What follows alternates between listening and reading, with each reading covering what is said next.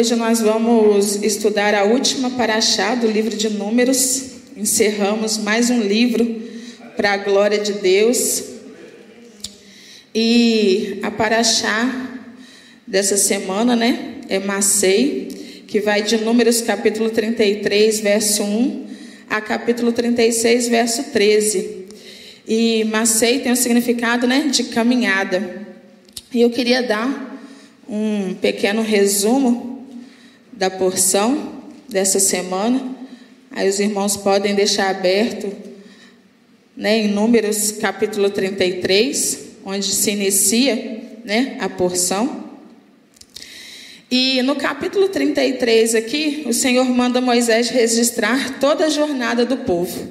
Então ele vai começar falando, né? Os israelitas partiram de tal lugar e foram para outro lugar. E assim vai todo o capítulo 33. E muitas vezes nós falamos, né, das coisas que o povo de Israel fez de errado. E realmente o povo de Israel errou em muitas coisas. Eles desobedeceram a Deus, foram rebeldes em muitas coisas, em muitas situações que nós lemos, né, estudamos nas porções. Mas nós às vezes nos não nos atentamos para as coisas também que eles fizeram. Então, irmãos, é, eu dei uma contada aqui, eu não sei se eu contei certo, mas no mínimo o povo aqui de Israel, eles partiram 40 vezes, ou um pouco mais, de um lugar para outro. Então imagina, monta acampamento, vão partir para outro, levanta acampamento, e assim, apesar de toda a desobediência e rebeldia que o povo de Israel ao longo da jornada teve, eles obedeceram isso. Eles partiam de um lugar e iam para outro. E trazendo isso para a nossa vida, esses momentos em que o povo partia, em que eles mudavam, que o Senhor falava, vai para outro lugar, vai para esse. Colocando para nossas vidas, o Senhor muitas vezes, Ele nos convida a mudar. E eu falo não apenas de mudar o lugar físico, mas principalmente mudar a nossa vida mudar o nosso caráter, mudar os nossos pensamentos, mudar a forma que a gente fala, a forma que a gente trata as pessoas. E muitas vezes, quando o Senhor nos convida a ter essas mudanças, nós dizemos não para Ele. Mas só que para chegar aonde Deus quer, é necessário movimento. Então, todas as vezes que nós tivermos que fazer algo para Deus, nós temos que ter movimento, temos que ter ação na nossa vida. Não tem como nós ficarmos parados. Se o povo ficasse lá parado, é, quando ele saiu do Egito, primeiro, né, ele já teve que se movimentar para sair do Egito. Então, para eles deixarem de ser escravos, já começou ali a movimentação na vida do povo. Então, que realmente a gente se coloque à disposição do Senhor e fala: Senhor, o que o Senhor deseja que eu mude na minha vida? O que o Senhor deseja que eu mude em mim? para que eu seja aquela, aquele que o Senhor deseja. E no capítulo 34 vem falando, o Senhor vem falando com Moisés das fronteiras, dos limites da terra, no capítulo 34. No capítulo 35, é, aqui fala sobre as cidades dos levitas, fala sobre a cidade de refúgio, que se alguém matasse alguém sem intenção, por acidente, a pessoa tinha lá a cidade de refúgio para ir e ela teria que ficar lá até o sacerdote da época morrer, aí depois ela poderia sair de lá. E no capítulo 36 fala sobre as filhas de Zelofeade, no último capítulo da porção. Só que é interessante que nós já falamos um pouco sobre as filhas de Zelofeade lá em Números capítulo 27, em uma porção, em uma ou duas porções anteriores.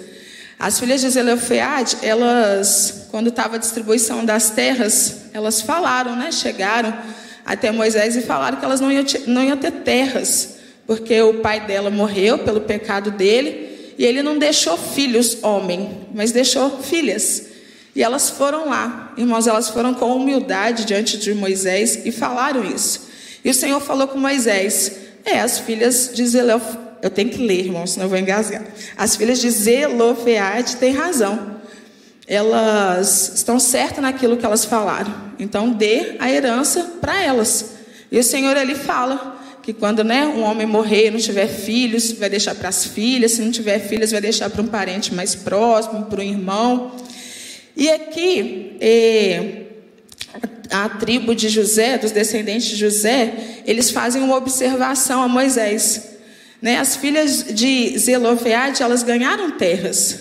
Mas se elas casarem com outra tribo, com outro povo ali, vai, né, vai dividir as terras, vai dividir. Então ali eu vejo como se o Senhor tivesse colocado um, um asterisco na bênção que elas ganharam. Eles falaram, é, ele tem razão. Então você fala com as filhas de Zelofeade que quando elas se casarem, elas têm que se casar com alguém de dentro da própria tribo, para que não haja divisão na terra.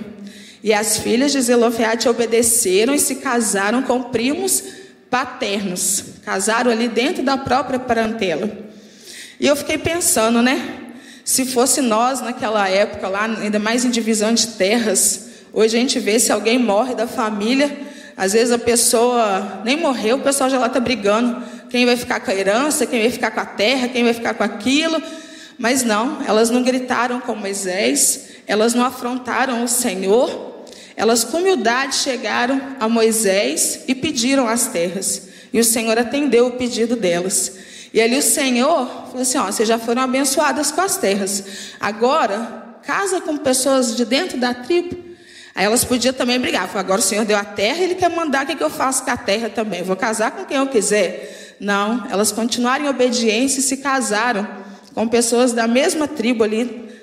E ali eu vejo, eu vejo para as nossas vidas que nós devemos ser, sermos humildes diante do Senhor. Nós temos que obedecer ao Senhor, temos que saber como falar com o Senhor. Eu lembro que muitas vezes eu e meu esposo, é, muitos, muitos anos atrás, às vezes numa discussão, eu, tinha, eu estava certas vezes naquilo que eu ia falar com ele, mas a forma que eu falava com meu esposo, eu perdia toda a razão que eu tinha. Ele falava assim: amor, não é o que você tem para me dizer, é a forma que você fala. Então, às vezes, a forma que a gente aborda alguém, a gente aborda principalmente o Senhor, ali a gente perde completamente a razão. Então, a gente tem que ter sabedoria ao falar, mesmo às vezes que a gente esteja certo na situação. Em tudo, a gente tem que buscar sabedoria do Senhor no que falar. Amém?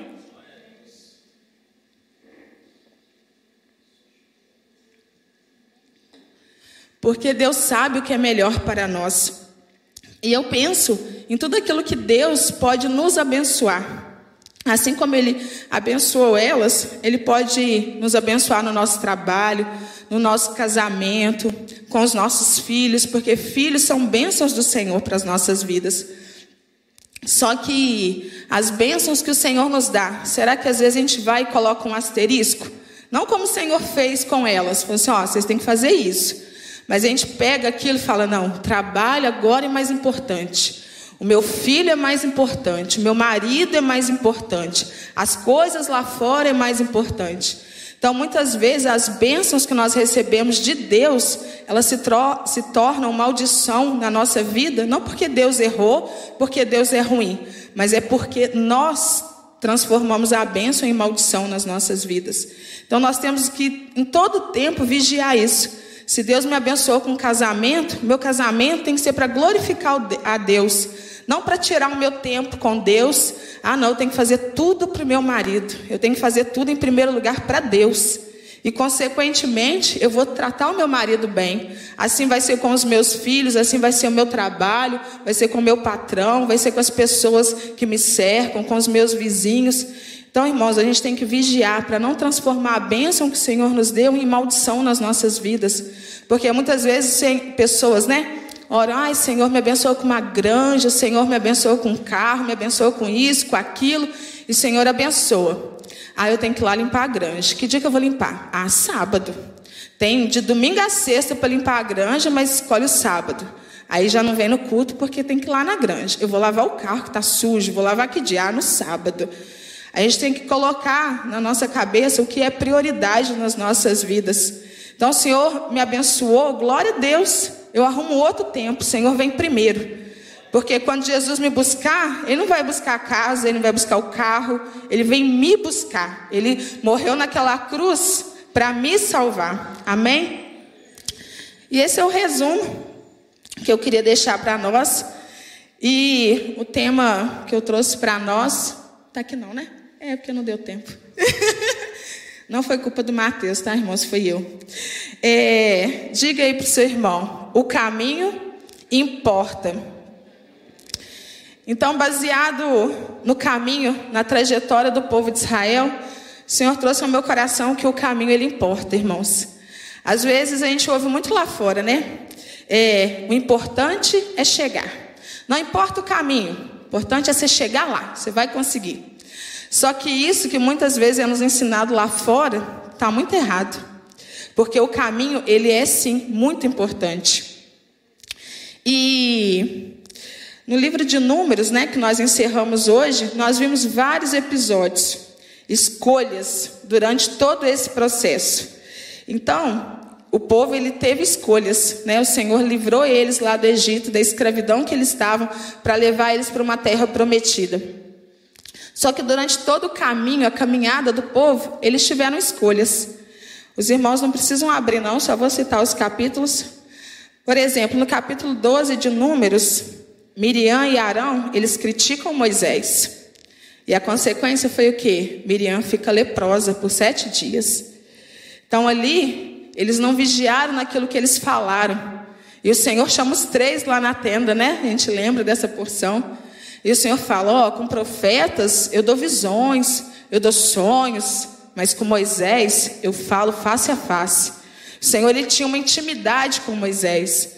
E ali Miriam e Arão não vigiaram, e teve a consequência deles nessa caminhada. No capítulo 14 de Números, o povo se revolta. E ali o Senhor fala que os que tinham 20 anos para cima, eles iam morrer e não iam entrar na terra prometida. O Senhor desejava salvar a todos, todos aqueles que ele tirou lá do Egito, ele queria que visse a terra prometida. Mas pelas escolhas que eles fizeram na caminhada, eles não iam ver a terra que o Senhor tinha preparado para a vida deles. No capítulo 16, nós temos o episódio de Corá, Datã e Abirão, que também se voltaram ali contra Moisés. Nós vemos aquele episódio, né, que Moisés fala: "Se porventura, né, a terra abrir, o chão engolir eles". Irmãos, imagina a terra que abria assim, ó, engolir pessoas. Isso aconteceu na frente de todo mundo, por conta de rebeldia das pessoas. No capítulo de 21, temos as serpentes venenosas, por conta de quê? Da rebeldia do povo. No capítulo 22, vem Balaque e Balaão. No capítulo 25, né, que foi toda a consequência de que, do que houve né, com Balaão e Balaque, o povo foi lá e adorou a Baal Peor. É, eles, aí teve nesse capítulo né, o episódio de Finéias, que Finéias, né, o zelo sobre a casa do Senhor, Finéias foi lá e enfiou né, a, a espada no homem e na mulher. Ali, nessa, nesse episódio, morreram 24 mil pessoas. É muita gente. Morrer assim, 24 mil pessoas, mas por conta do pecado, da idolatria. E eu queria ler com os irmãos o capítulo 32.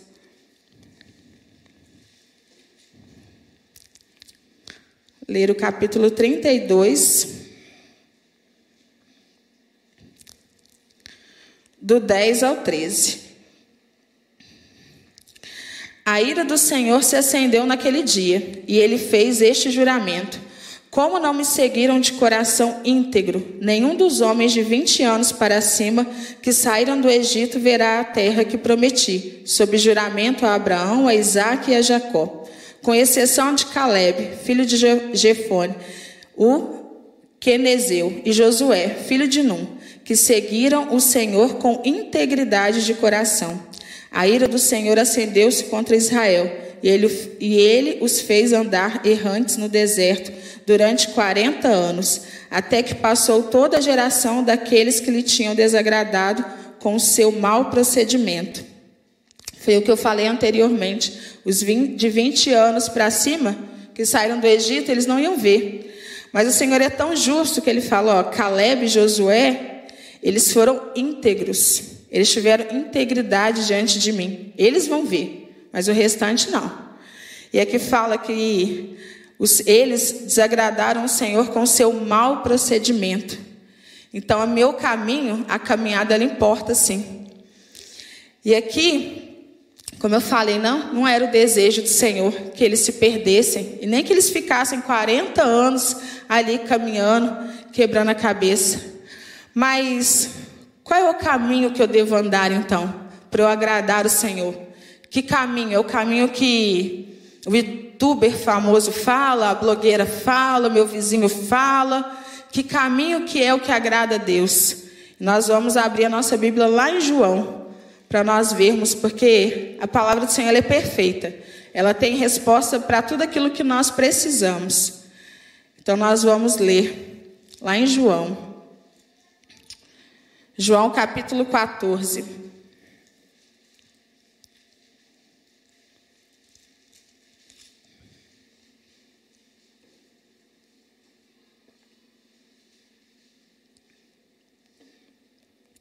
João capítulo 14, verso 5.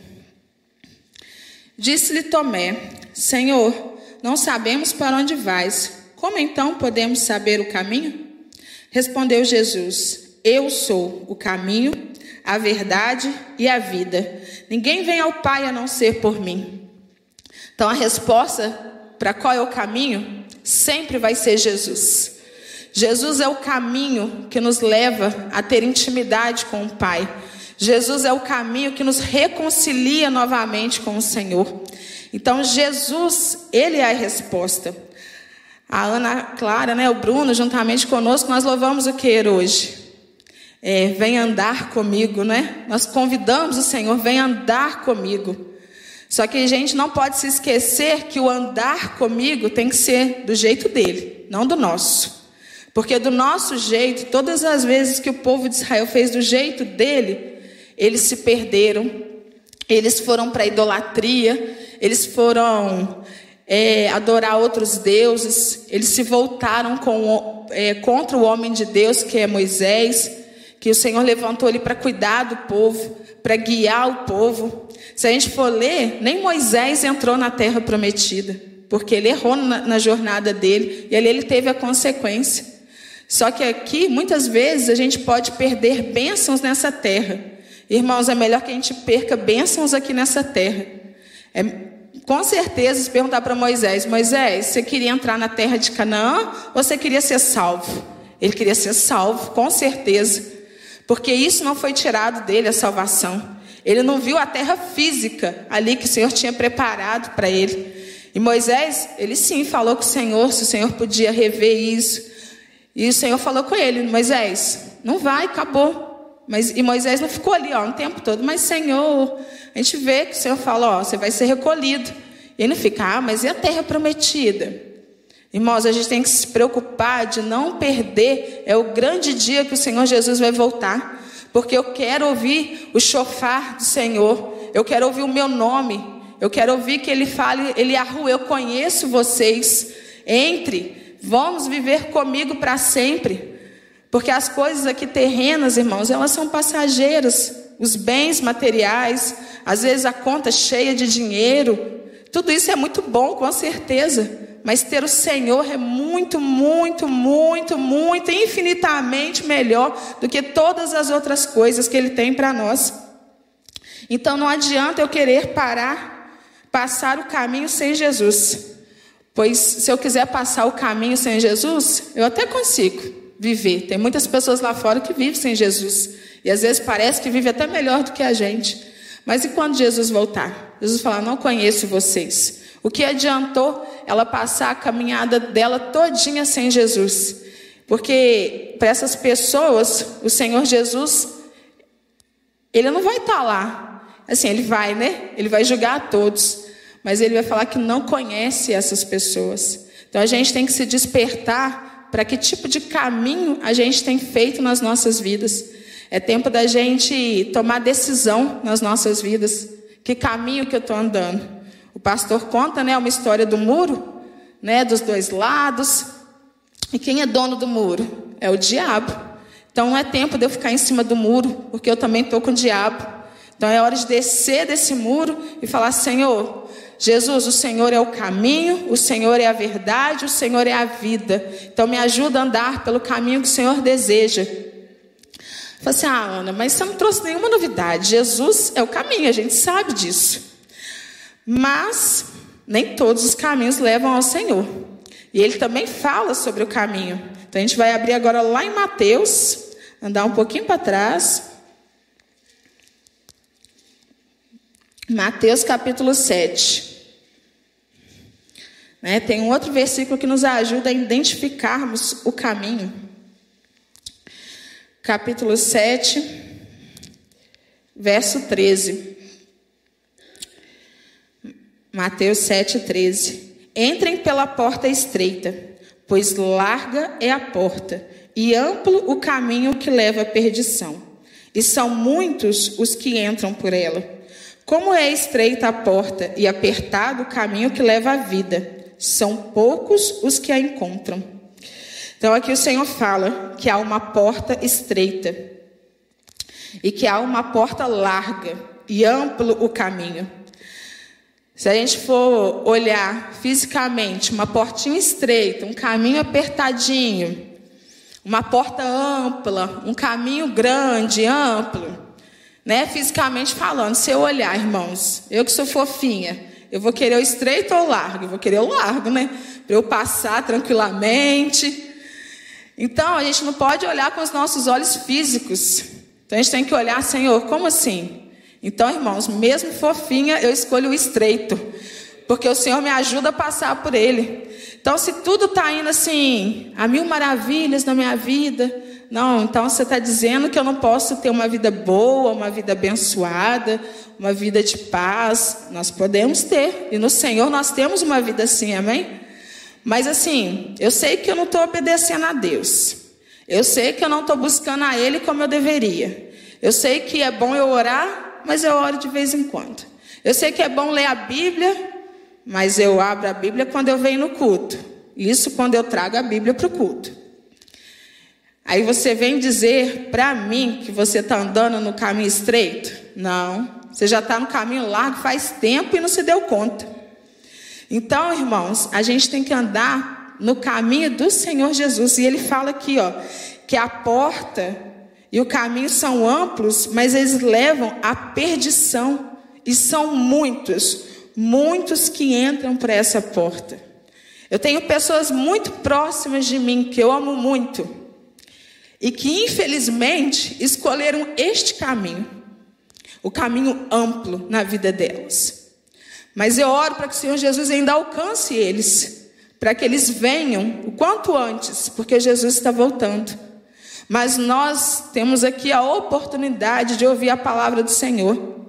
E todos aqui, que os meus olhos né, conseguem ver, todos nós, sem exceção, nós conhecemos já a palavra do Senhor, nós dizemos que servimos ao Senhor, nós viemos no culto, mas não é tempo de ficar batendo ponto no culto. Ah, eu vou porque, nossa, alguém vai me ligar, alguém vai me procurar. Irmãos, quando a gente procura, quando a gente liga, é amor. É amor de Deus sobre a sua vida. Porque a gente não quer que você fique lá perdido por esse caminho amplo. A gente, é, somos muitas pessoas aqui, né? Se a gente for querer andar no caminho estreito, vai, a gente vai andar de ladinho, vai andar apertadinho. Mas bom é estarmos juntinhos nesse caminho. Porque o Senhor está conosco. E Ele fala que esse caminho leva à vida. É fora assim, né? Se a gente for pensar na nossa mente assim tão pequena, fala, nossa, o grande me leva à perdição, mas o estreito, o pequeno me leva à vida. A gente não tem que ficar questionando a Deus, falar, Senhor, o Senhor escolheu a porta pequena, o caminho estreito, é esse que eu quero. É a vida que o Senhor tem para mim. Então é tempo de nós escolhermos o que nós queremos da nossa vida. E eu escolho Deus, irmãos. E o meu desejo é que todos nós nessa manhã venhamos escolher a Deus e pare de ficar quebrando cabeça. Como a Ana Clara leu, né? Somos um vaso na mão do nosso oleiro. Ele é capaz de nos quebrar, nos fazer de novo.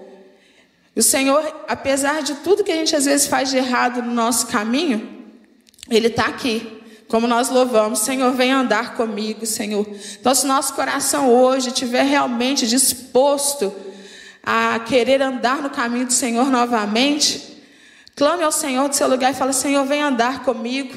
Nesse caminho, Senhor, que eu andei, nesse caminho amplo que eu tenho andado, Senhor, tenho feito coisas que não é do teu agrado.